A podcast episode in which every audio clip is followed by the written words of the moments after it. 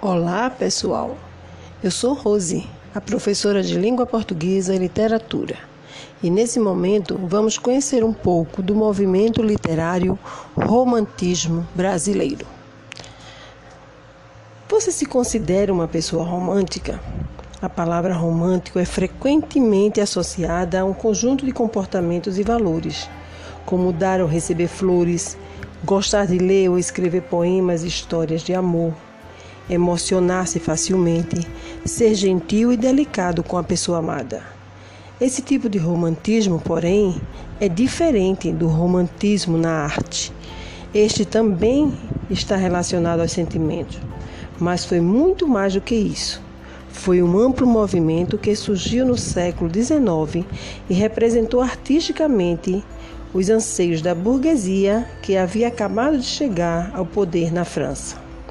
Estudar literatura no período implica conhecer as transformações então ocorridas e ver de que modo elas acarretaram uma nova forma de ver e sentir o mundo.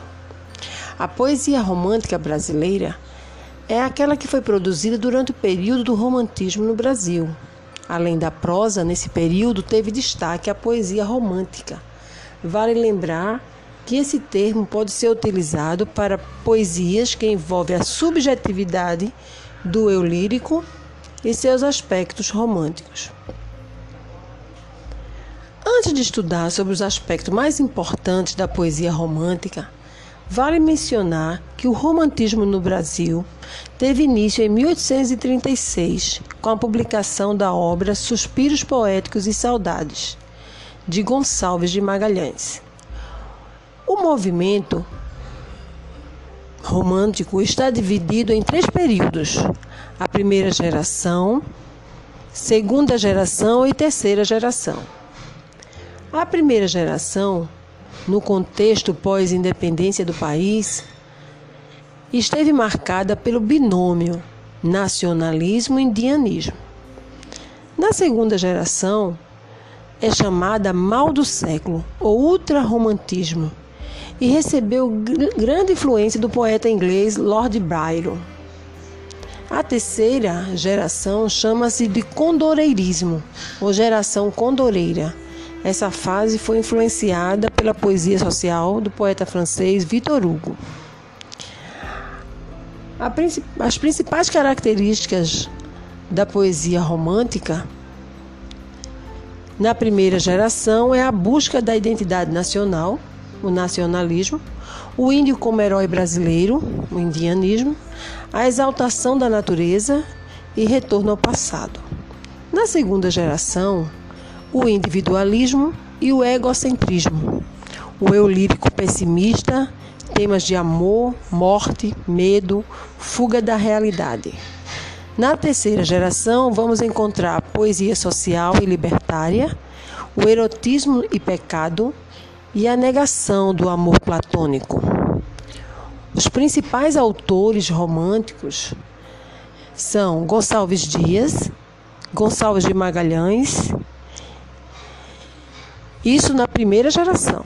Na segunda geração, temos como destaque Álvares de Azevedo, Cassimiro de Abreu, Junqueira Freire e Fagundes Varela. A terceira geração romântica merecem destaque os poetas Castro Alves e Souza Andrade. A poesia de Gonçalves Magalhães na obra Suspiros Poéticos e Saudade diz assim: Adeus à Europa. Adeus, ó terras da Europa. Adeus, França. Adeus, Paris. Volto a ver terras da pátria. Vou morrer no meu país qual ave errante sem ninho, oculto peregrinando, visitei vossas cidades, sempre na pátria pensando. De saudade consumido, dos velhos pais tão distante, gotas de fel azedavam o meu mais suave instante. As cordas de minha lira longo tempo suspiraram mal, mas ao fim frouxas, cansadas de suspirar, que se quebraram. Ó líria do meu exílio, da Europa as plagas deixemos. Eu te darei novas cordas, novos hinos cantaremos. Adeus, ó terras da Europa, adeus França, adeus Paris. Volto a ver terras da pátria, vou morrer no meu país. Até o próximo encontro com mais romantismo.